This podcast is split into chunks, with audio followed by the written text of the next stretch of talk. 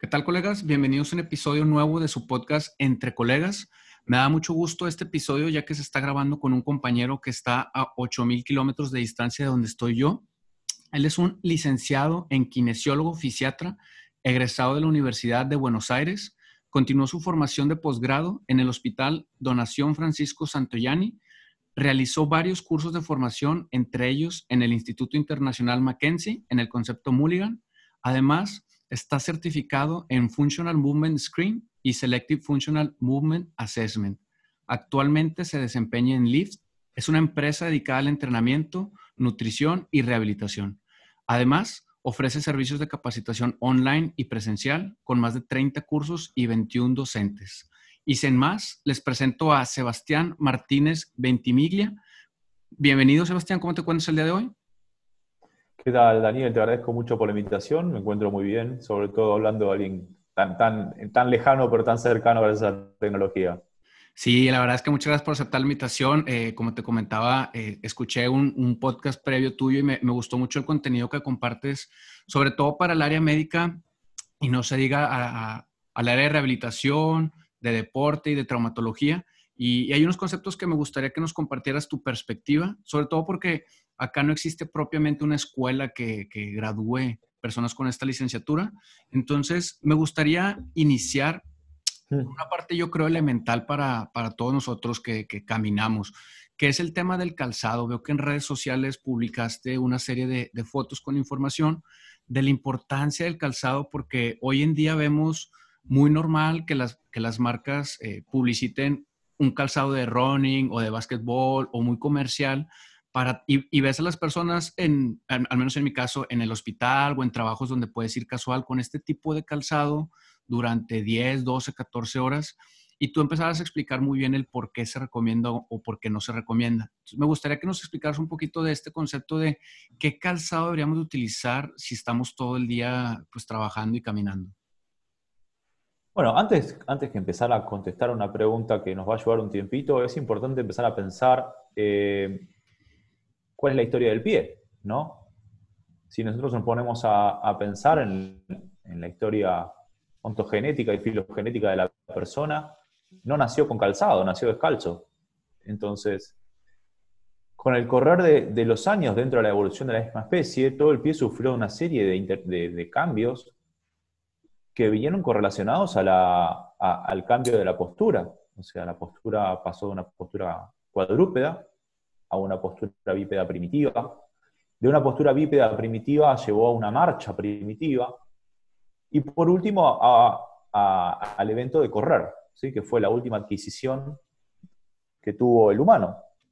Dentro de todo, esa, ese camino que hizo la especie humana, el pie y obviamente todo el resto de las estructuras corporales sufrieron, sufrieron cambios que fueron acompañados a, a, la función, porque la estructura y función vienen de la mano dentro del, esqueleto humano y dentro de la, biología, obviamente. Eh, la última adquisición que dentro de las habilidades motoras fue correr y saltar. De hecho, una cosa que nos distingue a los humanos con respecto al resto de las especies es que no hay tantas especies dentro del reino animal que sean bípedas. Eso número uno. Y después, no hay otras especies somos muy pocas especies dentro de los animales las que podemos correr largas distancias y por largos periodos, y sobre todo al rayo del sol. ¿sí? Ese es el humano. Ustedes habrán visto eh, las, maratones que se hacen y corren 42 kilómetros un día, en un solo día, lo cual es una locura. Bueno, eh, dentro de la necesidad de empezar a correr, estuvo la de empezar a protegerse el pie porque correr largas distancias en un terreno que no era amigable conllevaba a, lastimarse el pie. Entonces empezaban a emerger los primeros calzados, los calzados más primitivos que, dentro de, esa, de esa traza tecnológica llegamos a los calzados de hace 3.000, hay registros de 3.000, 2.000 años o incluso menos, donde el calzado no sufrió muchas modificaciones y el calzado era una cuestión de proveer una interfase de protección entre la, la planta del pie y el terreno. Con el advenimiento de la edad moderna, los últimos 200, 300 años, los calzados empezaron a cambiar cada vez más. Y hoy en día ya la tecnología está aplicada al calzado. Pero si entendemos la, la vida completa de la especie humana y la fraccionamos en una línea de tiempo, los calzados modernos ocupan el último segundo en nuestra vida, ¿sí? O sea, la gran mayoría, nuestras 23 horas y 59 minutos estuvimos descalzos. Y el último segundo tuvimos los cambios de calzado y por último, en el último centésima de segundo tuvimos, llegó el calzado más moderno.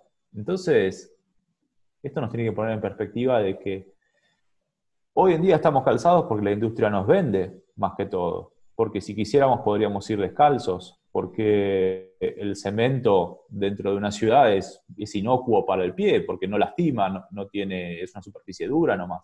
Entonces, cuando me preguntan qué calzado uso, y yo les diría que primero, principalmente tratan estar descalzos, número uno, porque estamos preparados para estar descalzos. Mientras, más usemos el pie descalzo, mayor cantidad de protección en base a la piel se empieza a formar una capa gruesa por debajo de la planta del pie, que son los callos, lo que en Argentina se le dicen los callos, que son hiperkeratosis. Esas hiperkeratosis nos protegen contra el pie, no, nos protegen contra las inclemencias del terreno. Si han tenido la oportunidad de ver a una persona que esté todo el tiempo descalza, por ejemplo, a gente que hace artes marciales, tienen, o gente que baila y anda mucho tiempo descalzo, tiene muchísima fricción con el suelo, van a ver que no son los mismos pies que una persona que no hace actividad física descalzo y está completamente calzado todo el día. Entonces, eso es un pie que está más adaptado al terreno que otro. Entonces, una medida principal es primero no usar calzado. Pero bueno, me dirán, yo tengo que ir a trabajar y no puedo ir descalzo. Entonces, ¿qué, tengo, qué puedo usar? Entonces, las recomendaciones básicas de calzado son las que pueden ver justamente en mi perfil y las enumero rápidamente. Eh, la suela tiene que ser fina, lo más fina posible y dentro de todo dura. ¿Por qué dura? Porque esa es la forma en que nosotros nos vamos a adaptar mejor al terreno y que, nuestra, eh, que, la interfase entre el pie y el terreno sufre la, sufre la menor deformación posible. Toda esa interfase que, que es blanda no nos provee información. Es una información que, es, que, no ayuda a la biomecánica del pie.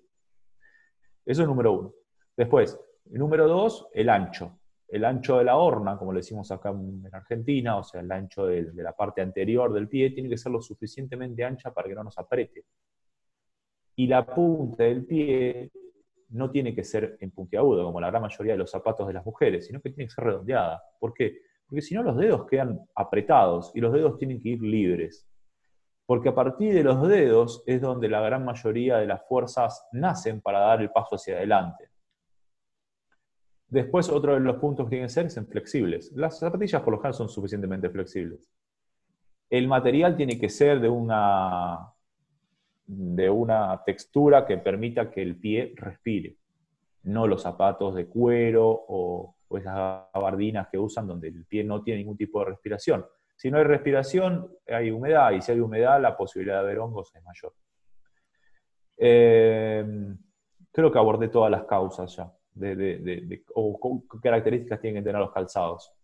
Claro, fíjate que es bien importante ese tema. Eh, cada vez creo que se está aceptando más el, el poder utilizar calzado eh, deportivo, por así decir, que, cumpla con estas características para estar en el trabajo, eh, sobre todo para evitar el uso, como bien decías, de zapatos cerrados durante 8 días. Me, me, acordé de dos características más. Eh, la primera, una de ellas es que si ustedes ven el calzado de perfil, van a ver que la gran mayoría de los calzados tienen una forma redondeada. Bueno, eso no debería suceder. El calzado debería ser lo más plano posible. Primero porque que esté redondeado en el talón no es tan, eh, no es tan relevante como cuando está redondeado en la parte anterior. En la parte anterior tiene que estar lo más bajo posible porque si está redondeado, el dedo gordo del pie no puede hacer suficiente fuerza para activar todo el mecanismo de la marcha. Entonces, eh, tiene que estar bajo. Y lamentablemente, dentro de todos los calzados comerciales que yo veo, hay muy pocos que cumplan la gran mayoría de los requisitos. Eh, por decirles una marca, eh, las Reebok Nano son las que mejor se adecúan a todo, tiene casi todas las características. de, esto que le estuve diciendo ahora. Eh, esto si no quedan otras opciones. Son deportivas esas Reeboks, pero después dentro de los calzados un poco más, eh, más para el estilo de una oficina o salir, yo vi que la marca Crocs, la marca de las, de las Crocs, tiene unos zapatos de, estilo eh, más elegantes, por así decirlo, que cumplen bastantes requisitos. Pero obviamente la, opción número uno tiene que ser estar descalzo. Sí, claro, que más quisiéramos poder estar en el trabajo. Este, yo soy de las personas que, desde que llega a la casa se quita los zapatos y siempre ando sin zapatos. y, a veces si voy a otras casas me llevo mis chanclas y me quito las chanclas para andar así. Sí me ven un poco raro, pero bueno, hermano de trauma y cuñado de traumatólogas este, nos recomiendan cuidar. Y, y, justo te decía este tema de los tenis, porque ya que mencionas Reebok Nano, qué bueno que exista una opción pues para andar casual, mucha, o sea, ya hoy en día, al menos acá en México, es más aceptado que si de arriba vas vestido así, pero abajo llevas tenis, este, no pasa nada. Ajá. Pero me gustaría, fíjate, resolver una duda respecto a los crocs. Yo, sobre, yo tengo niñas y nosotros les tenemos prohibidísimos que le regalen a las niñas este calzado croc que de atrás está suelto con una bandita y de adelante nada más es como una chancla. Este, ¿Qué opinión te merece que, que, que se usen este tipo de calzados? A mí se me hace totalmente inestable y que produce accidentes pero no sé. No, no, no. A ver, los niños tienen que estar descalzos, número uno, siempre. ¿Por qué? Porque sus huesos están, sus huesos, músculos y ligamentos y tendones están en etapa de formación. Entonces, eh, no dejarlos descalzos es como ponerle un yeso en el, codo, que vivan con un yeso en el codo. ¿Entendés? Le estás privando de algo. Entonces, eh, obviamente que pasa esto, no puedes sacar a la calle, eh, a, la, ciudad descalza. Las Crocs no las veo una mala opción. La única opción negativa que tienen las Crocs es que son muy blandas y que están redondeadas en la parte anterior, sobre todo. Y poco levantadas. están, levantadas, están levantadas en la parte anterior, sí. Pero después eh, son anchas, son anchas, son bien redondeadas en la punta, cosa que la gran mayoría de los calzados más comerciales, de marcas más reconocidas, no son así. De hecho, acá en Argentina, eh, yo, yo soy fan de comprarme zapatillas, me gusta, por más que ando descalzo la mayoría de mi tiempo, pero ir a encontrar un calzado de las marcas más reconocidas y que cumpla con todos los requisitos es una tarea, y que encima calce en 45 como yo, que es la marca más, es el largo, uno de los largos más grandes, el problema es mucho mayor todavía. Claro, no lo dudo. Pues muchas gracias, digo, la verdad es que ha sido importante, sobre todo por el tema, si nos fuéramos al área médica, no sé cómo le en Argentina, pero acá en, en, Monterrey le dicen juanetes, que es esta deformación del, del, dedo pulgar, que es... Bueno, eso, eso pasa por eso, porque justamente el calzado está apretado en la punta, por ende los dedos se tienen que pegar, y el hecho de que la punta del calzado esté levantada hace que el dedo gordo no pueda hacer suficiente fuerza, entonces termina torciéndose. Eso se corrige. O sea, hay, hay correcciones no quirúrgicas con, con, ejercicios, con separadores. Obviamente que hay que ver el grado de la persona, pero dentro de una persona joven yo los trato con ejercicios y responden genial. De hecho, fíjate que en mi Instagram, eh, dentro de lo que es calzado y pie, hay varios casos de mis pacientes que han mejorado con ejercicios y los subo. Sí, claro. Después de que empecé a, a buscar información en tu, en tu Instagram, eh, me empezaban a salir, ya ves, eh, anuncios de estos separadores del dedo pulgar, porque pues ya ves que nos bueno, están... es el único complemento que yo le pido a mis pacientes que se compren. Después no les pido nunca nada. Claro, perfecto. Pues, pues gracias por, por, iluminarnos, porque es un tema bien importante para, para, el desarrollo, sobre todo por todas las terminaciones nerviosas que tiene el pie eh, y, y, el desarrollo muscular de los chiquitillos. Entonces, pues gracias. Hoy en día el, el pie plano es un es una enfermedad provocada por el hombre, por, las nuevas costumbres modernas del hombre. Sí, porque digo, supongo que es muy complejo que se desarrolle si estuviste descalzo, ¿no? Normalmente se haría el arco. Yo te, yo te le sugiero y te sugiero a vos que cuando vayas a la playa veas los pies de los vendedores ambulantes de la playa. Yo no sé si en México hay vendedores ambulantes en la playa, me imagino que sí, que van bien y llevando cosas. Mírale los pies y vas a ver que no son pies débiles, son pies muy fuertes y comparalos con los pies de otras personas y vas a ver. Claro. De hecho, vos sabés que en México hay una, población nativa los de corredoras. Los rarámuri. Corredoras, ¿sí? ¿Y con qué corren? Corren con chancletas. Sí, sí, sí. son, son, son noticia a nivel mundial porque tampoco usan un, atuendo así deportivo, usan su atuendo, este, los indios rarámuris de Chihuahua, los tarahumaras. este, los tarahumaras, los tarahumaras, no me acordaba el nombre, sí, sí. Sí, tarahumaras, perfecto. Eh, Sebastián, y el, y el, otro tema que, que, me llamó mucho la atención en este podcast que grabaste es, es la diferencia entre el tratamiento kinesiológico y el tratamiento traumatológico, porque eh, se, se, ve últimamente la tendencia de, de operar, eh, de operar casi todo en columna, vendiéndoles esta idea de que ya tienes un desgaste y que hay que quitar discos o fusionar vértebras o, o etc. Pero hay cierta tendencia, mi hermano siempre, siempre nos dice, aguas con recomendarle a la población que se opere en la columna porque el porcentaje de que queden igual o peor es alto. Entonces, primero intentar llevar con, con fisioterapeuta la terapia, con, con, con, un traumatólogo e, entrenado en este tipo de ejercicios. Pero cuéntanos cuál es tu perspectiva respecto al tema del daño lumbar, sobre todo por el entrenamiento que tienes tú. Eh, bueno, hay que hablar por, por, varias cosas. Primero, que hay una diferencia muy grande entre el modelo biomédico y el modelo kinésico. Kinésico en Argentina le decimos kinesiología a la fisioterapia. A la fisioterapia. Eh, hay, hay, esos dos modelos llevan dos tipos de planteamiento diferentes del mismo problema. Los médicos están formados por el modelo biomédico, donde relacionan las alteraciones de la estructura con la relación con, con el problema del paciente.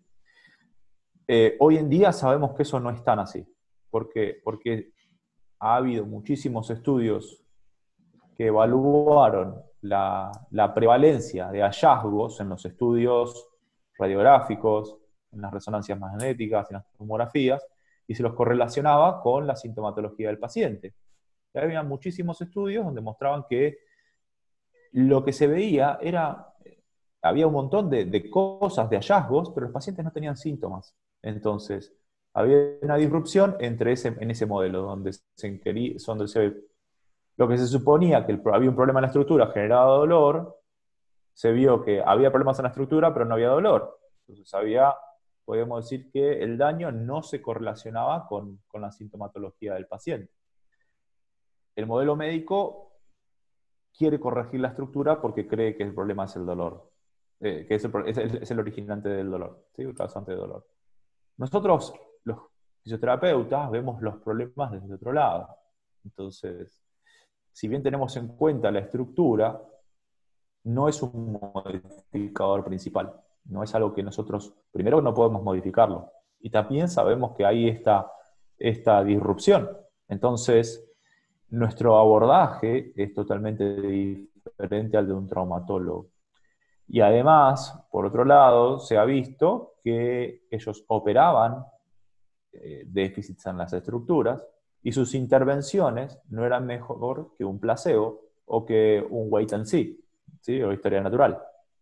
Entonces, a nivel de costo-beneficio, te conviene no operarlo. y por lo tanto, sabemos que a través de la actividad física, sobre todo a nivel dolor lumbar, si bien no estamos muy, la ciencia no está muy de acuerdo en qué tipo y en qué cantidad de actividad física tiene que haber, se sabe que el movimiento genera beneficios en los pacientes y que también la educación genera beneficios en, los pacientes. Hoy en día las dos grandes aristas de tratamiento que tiene la fisioterapia es el ejercicio y la educación. Todo el resto son terapias de bajo valor. O sea, como le explico yo siempre a mis pacientes, uno puede clavar un clavo con un martillo o uno puede clavar un clavo a piedrazos. El martillo son los ejercicios y la educación. Todo el resto son la piedra. ¿Puede ser efectivo? Sí, puede ser efectivo. Pero hay uno que es más rápido y más fácil que el otro. ¿Sí? Y a nivel costo-beneficio también. ¿Por qué también? Si nosotros no proveemos de un tratamiento de alto valor o un tratamiento de peor valor que sabemos que, es el recomendado, el paciente empieza con un círculo vicioso de buscar cada vez más atención, de recurrir a diferentes médicos con diferentes opiniones. Eso lo lleva a más frustración, a más miedo, a discapacidad, a mayor nivel de dolor. Entra en un círculo vicioso que es difícil de salir. Entonces, tratar de proveerles de herramientas de alto valor, donde sabemos que la efectividad del tratamiento es mayor, nos va a permitir que ese paciente vuelva a su vida cotidiana lo antes posible. sin que llegue a, todos esos efectos negativos que sabemos que, son probables que sucedan. Más allá de eso, hoy en día sabemos que el ejercicio físico es, es la piedra angular para resolver una cantidad de problemas abismales. No, no, no creo, no, he leído de, efectos adversos del ejercicio físico. Es la intervención más noble que tiene hoy en día la fisioterapia y la medicina contemporánea.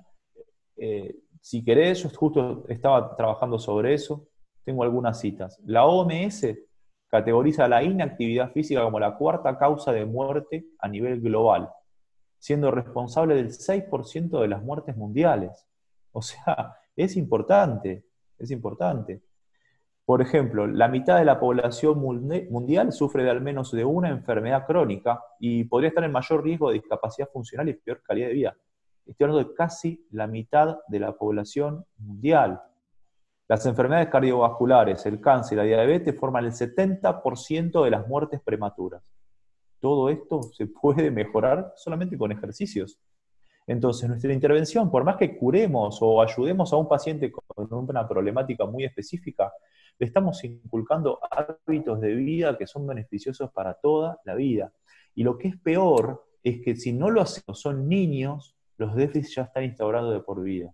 Yo creo, hoy en día, si bien el, país que mayor problemática tiene con la actividad física es Estados Unidos, no creo que Europa esté muy lejos tampoco.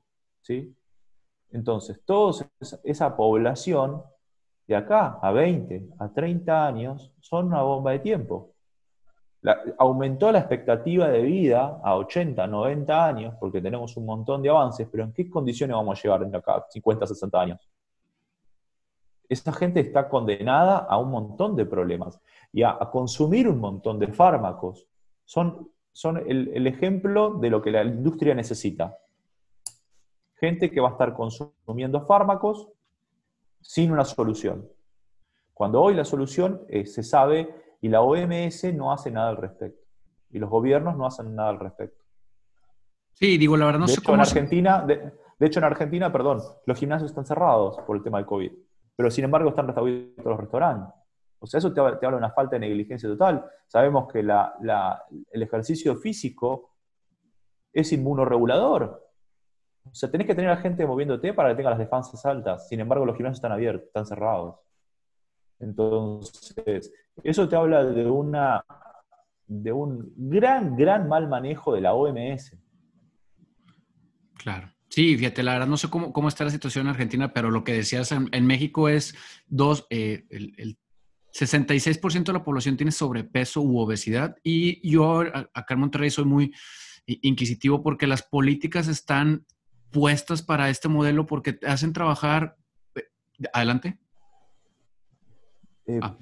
se me está desconectando como te comentaba, se, da todo para que los, trabajadores, al menos acá en México, trabajen 48 horas semanales, que son 8 horas al día, se trasladen en traslados de 2 o 3 horas al día, entonces te quedan pocas horas para hacer ejercicio. Sé que en Argentina ahorita COVID está delicado, en, en México ni se diga, pero acá sí han tenido una política un poco más abierta al tema de hacer ejercicio al aire libre con ciertos estándares. Apenas están reactivando la apertura de los gimnasios pero como bien dices, deberíamos de promover el que se haga actividad física, pero las condiciones, bien dices, la OMS no ha hecho suficiente eh, presión para que las políticas de cada país eh, hagan que tengas más tiempo para hacer ejercicio, porque eh, si aquí en México, como te decía, 6 de cada 10 tienen sobrepeso u obesidad, desde la infancia eso va a permanecer en adultez, bien, y, bien dices, o sea, al, final de cuentas ahorita México está teniendo tantas muertes de COVID porque de los factores más problemáticos es la obesidad eh, para la mortalidad. Entonces es un círculo, como dices tú, de nada te sirve llegar a los 70, 80 años y acá en México ves que ya tienen diabetes, hipertensión, dislipidemia, ya no pueden caminar. Eh, es, es, muy adverso el panorama. Entonces, sí nos hace falta mucho, creo, como dices tú, a nivel global, el, el, pero también creo que la población no es tan fácil, dependiendo del nivel de educación, que es lo que tú decías, el hacerlos entender que lo más importante en tu vida debería de ser ejercitarte, alimentarte y después buscar trabajo y demás, porque si no, no hay manera de, de tener una buena calidad de vida.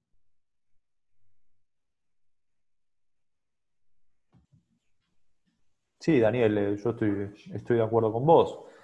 Eh, de nada te sirve ser rico si no tenés salud para disfrutarlo. Entonces, eh, yo creo que hoy en día las políticas públicas tienen que, ser, tienen que apuntar a, lo que es realmente esencial para la salud, que es la alimentación, el descanso nocturno, creo que, no sé si habrás hablado ya de los blue blockers que vos tenés y yo tengo, los dos, pues, los dos puntos tenemos, eso es importantísimo, después el rol de la actividad física, eh, el rol de la vitamina D, de hecho hace 3-4 días salió un estudio de que las personas que no tenían suficiente vitamina D en sangre estaban más expuestas a muerte por COVID.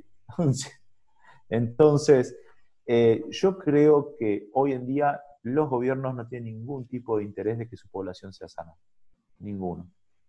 no, porque los políticos, los, políticos que, ocupan el, lugar no son médicos ni el área de la salud, no hay personal de salud involucrado casi. No, no, no, no, y tampoco hay políticas públicas para eso, los ministerios de salud no, se encargan de eso. Eh, se ha sobredimensionado tanto el problema del COVID porque se han hecho tantas cosas pero no se han hecho otras cosas en las que son más importantes. Hoy en día, recién creo que hace poco pasamos el millón de muertos por COVID. Pero ¿cuántas personas se murieron en un año por ACV, por enfermedades cardiovasculares? Que son, son todas formas prevenibles de, de muerte. Entonces, ¿a dónde estamos apuntando? O sea, a nivel de humanidad te hablo. Yo no digo de que todas las, todas las vidas valen y nadie quiere perder a su ser querido, pero como entidades públicas, como entidades internacionales, que bajan línea al resto de los países, deberían ser más responsables en las cosas que dicen y, pedir políticas públicas y, intentar que se cumplan. Sí, claro, es, un tema delicado. Y, para cerrar el tema, eh, tú, tú eh, sueles compartir eh, en redes sociales este tema de, y ponías muy seguido una imagencita donde desde los 20, 30 años ya se presentan alteraciones en, en los discos intervertebrales y, como bien decías, no tienen una alteración o no presentan síntomas, eh, que esto también mejora, como bien decías, con actividad física, porque yo, yo como médico la manera de explicarle a los pacientes cuando tienen obesidad con al menos 20 kilos arriba de su peso, no sé cómo sean los kilos de, cemento allá en Argentina, pero acá son en promedio entre 20 y 25 kilos. Sí, entonces, yo les digo, imagínate que yo, de, yo peso 74 kilos, este, que yo tuviera un costal de 25 kilos en la espalda o en el abdomen sobre todo, y caminar, digo, para mí sería muy complejo. Entonces, también creo que la, la mercadotecnia vende este modelo de que no, tienes que hacer 30 minutos de ejercicio al día. Espérame, o sea, sí es lo ideal, pero para una para una persona que ya no está en buenas condiciones físicas, pues hay que empezar de cinco minutos, de siete minutos, poco a poco. Digo, tú eres el experto, pero yo como médico eso es lo que les trato de, de decirle a los pacientes, porque luego también se vende mucho la idea de que no, pues ya tienes 50, 60 años, ya, pues ya no tiene sentido. Al contrario, creo yo que muchos acá en México se empiezan a jubilar a los 60, 65. Deberías de poder estar en buenas condiciones para disfrutar, pero vemos abuelitos que ya no pueden cargar al nieto, ya no pueden salir a caminar, ni se diga jugar fútbol. Entonces, ¿qué es, ¿qué es, lo que tú recomendarías como para cerrar el tema de, cuando, específicamente para los pacientes que ya les están recomendando la cirugía de columna, ¿qué les recomendarías tú? Primero que no se operen, que, directamente no vayan a esa opción. Eso tiene que ser la última opción y tiene que ser para casos que realmente lo ameriten, donde ya se probó todo tipo de tratamiento conservador y donde la, situación del paciente sea insostenible. Entonces, como última medida, es el, último penal que podemos tirar, digamos. Eh, después, la opción tiene que ser tratamiento conservador y tiene que ser en tratamiento a través de ejercicios y de educación, y de resaltando la importancia de por qué son, es, relevante, sobre todo en los adultos mayores donde la adherencia al tratamiento de ejercicios es bajísima. Yo tengo ese problema, mis pacientes mayores, salvo que ya sean físicamente activos previamente, casi no tengo, no, adhieren, terminan abandonando, o hacen menos de lo que les pido, o no lo hacen, o, etc. Entonces, tiene que ser tiene que ser una actividad física que el paciente diga, bueno, lo hago porque tengo un objetivo conciso. Tengo un objetivo de, quiero poder jugar en el suelo con mi nieto y poder levantarme y no morir en el intento. ¿sí? Quiero poder levantar a mi nieto y llevarlo a caminar una cuadra. Quiero, tienen que ser objetivos que sean claros. Tengo que poder salir del retrete sin quedarme, sin hacer una fuerza descomunal. Tengo que poder ir al supermercado y llevar y traer las bolsas. Entonces, con esos objetivos, el paciente puede entender que lo que se está haciendo tiene un objetivo claro y conciso. Y la actividad física es, es, tan, es, tan noble que incluso en personas mayores, muy mayores, más de 80, 90 años, hacen entrenamiento de la fuerza y tienen beneficios todavía.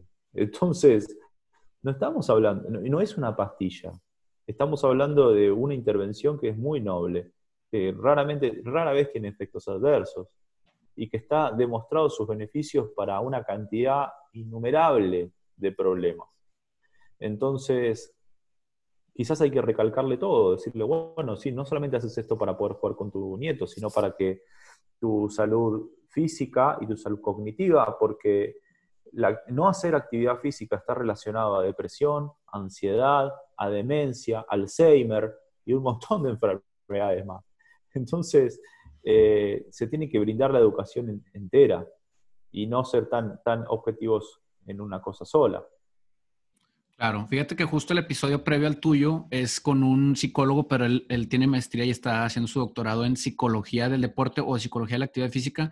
Y, me acordé justo porque menciona él que lo más importante de cuando alguien quiere hacer ejercicio es que tenga un objetivo, independientemente si sea jugar fútbol, soccer en su, en su colonia o, o, como dices tú, o los nietos, poder cargar a los nietos, este, que uno vive más o menos, o al menos yo que soy padre, vive con esa idea de que, bueno, ojalá que llegue a la vejez y pueda jugar con mis nietos, pero acá en México casi no ves abuelitos en, el, en los parques o en los ríos o en donde puedan hacer actividad física, pero eh, me regreso a la parte donde decías tú, esto hay que forjarlo desde, desde la infancia para que vayan creciendo con este modelo de, de, lo más importante es poder hacer actividad física, la que te guste, pero estar en buenas condiciones y la mayoría de los entrevistados en mi podcast son psiquiatras y todos coinciden en lo que dijiste.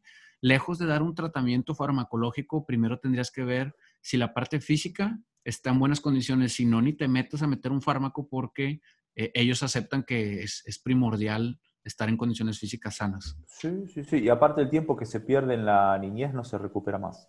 Eh, hay estudios que hablan de que se ah, se randomizaron a dos grupos de niños, a uno a un entrenamiento más de elongación y otro entrenamiento de saltos, y después se midieron las áreas, las áreas de sección transversal de, la musculatura y de los huesos, y los niños tienen, que están en el área, en el, grupo más pasivo, tienen menos área de sección transversal que los activos. Y ese beneficio perdura a los 5 o 6 años. Entonces, los niños tienen que ser, no, no podemos dejar que los nenes estén en una habitación agarrados a una laptop o a una tablet el 100% del día. Tienen que estar haciendo actividad física y tienen que, tienen que adquirir el hábito de la actividad física. Personalmente tengo la suerte que en mi familia, si bien no son de hacer actividad física, a mí me mandaban a hacer todas las actividades físicas había así por haber. Y eso es una razón por la que yo me enamoré del deporte y hoy en día hago lo que hago. Eh, pero sigo entrenando cinco veces por semana, todos los días, una hora y media, dos horas, casi todos los días, excepto, buenos sábados y domingos, pero eh, el hábito tiene que perdurar. Yo, yo me levanto y no pienso en, uy, tengo que ir a entrenar, yo voy y lo hago, y, no tengo un objetivo, no voy a competir ni nada por el estilo, sino que voy y disfruto de ese momento para mí. Entonces, hay que enseñarle a la, juventud a que ese es el camino. ¿sí? Aparte de todos los beneficios de salud, tienes beneficios estéticos, que son lo que a los niños les, interesa, sobre todo a los adolescentes. Eh, tienen beneficios a nivel cognitivo, van a rendir mejor en el colegio, etc. Entonces, la actividad física tiene que estar muchísimo más valorada de la que está hoy actualmente.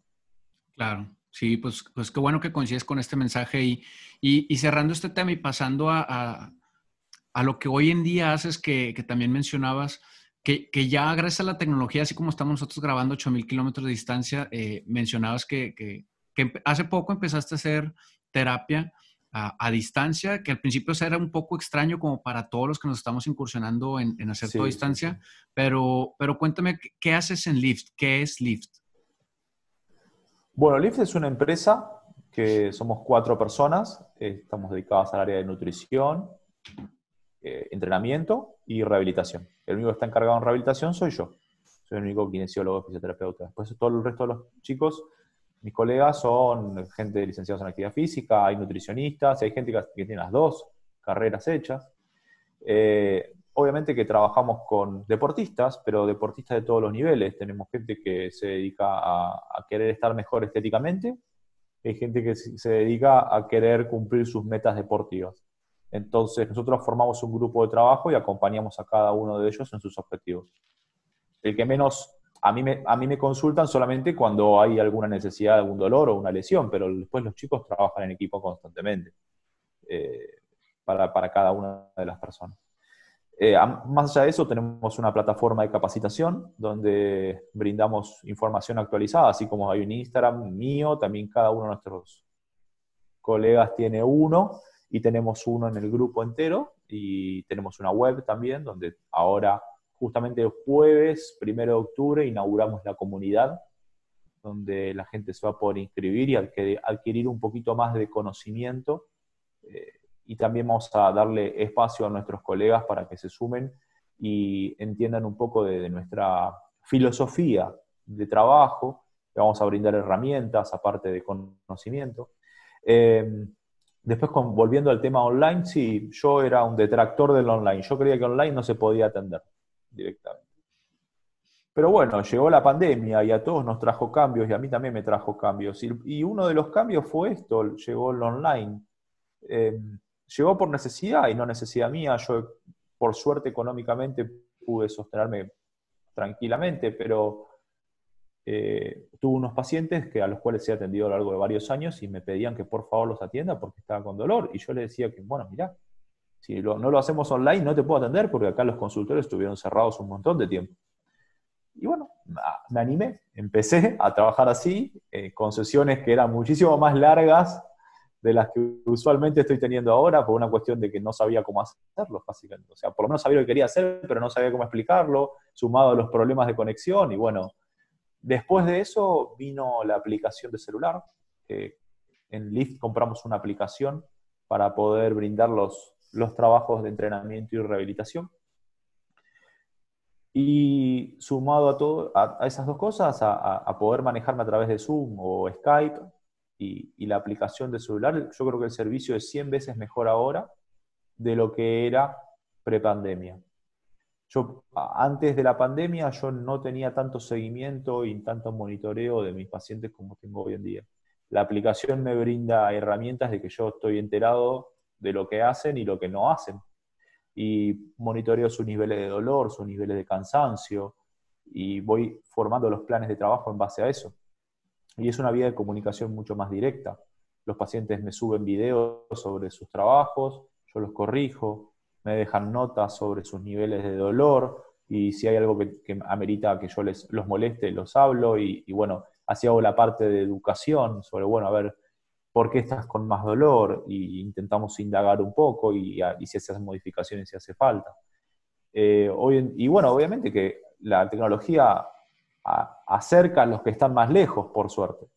Y tengo la suerte de haber trabajado con, primero con gente de toda la Argentina y también se dio que empecé a trabajar con gente de Latinoamérica, eh, Chile, Perú, el primer, la primera persona que atendí por fuera argentina fue peruana, eh, Uruguay también, y llegué hasta Colombia y Panamá.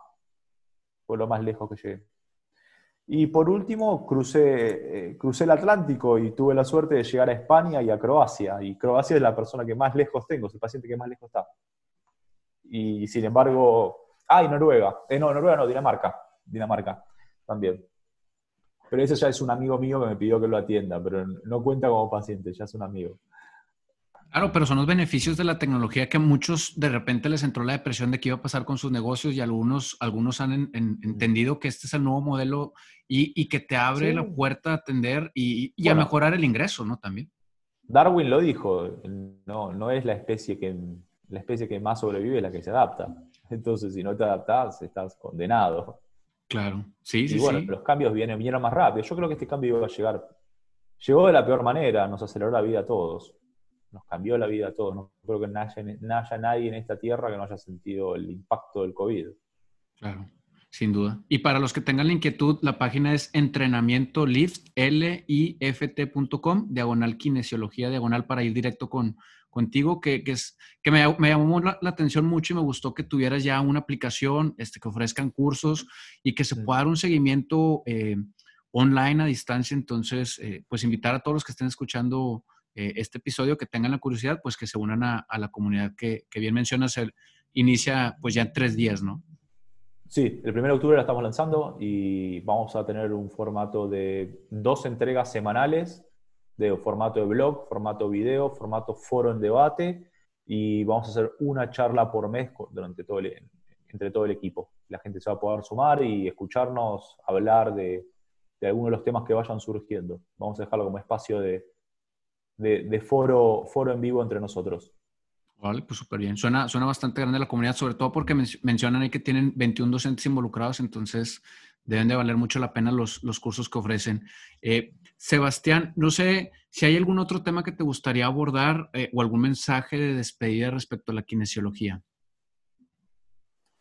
Yo creo que la kinesiología tiene un potencial enorme para cambiar el mundo. Eh, y también la, actividad física, los licenciados en actividad física, los preparadores físicos, los profesores de educación física, yo creo que somos una de las áreas de la medicina, una de las áreas más evaluadas. El potencial que tenemos de trabajo junto con los médicos es gigante, gigante. Pero parece haber una... En, Argentina, las profesionales de la actividad física no entran a los hospitales, por ejemplo. Entonces, mm si sigue habiendo esa, esa falta de conexión con una arista tan importante, todavía nos, les queda mucho tiempo por hacer.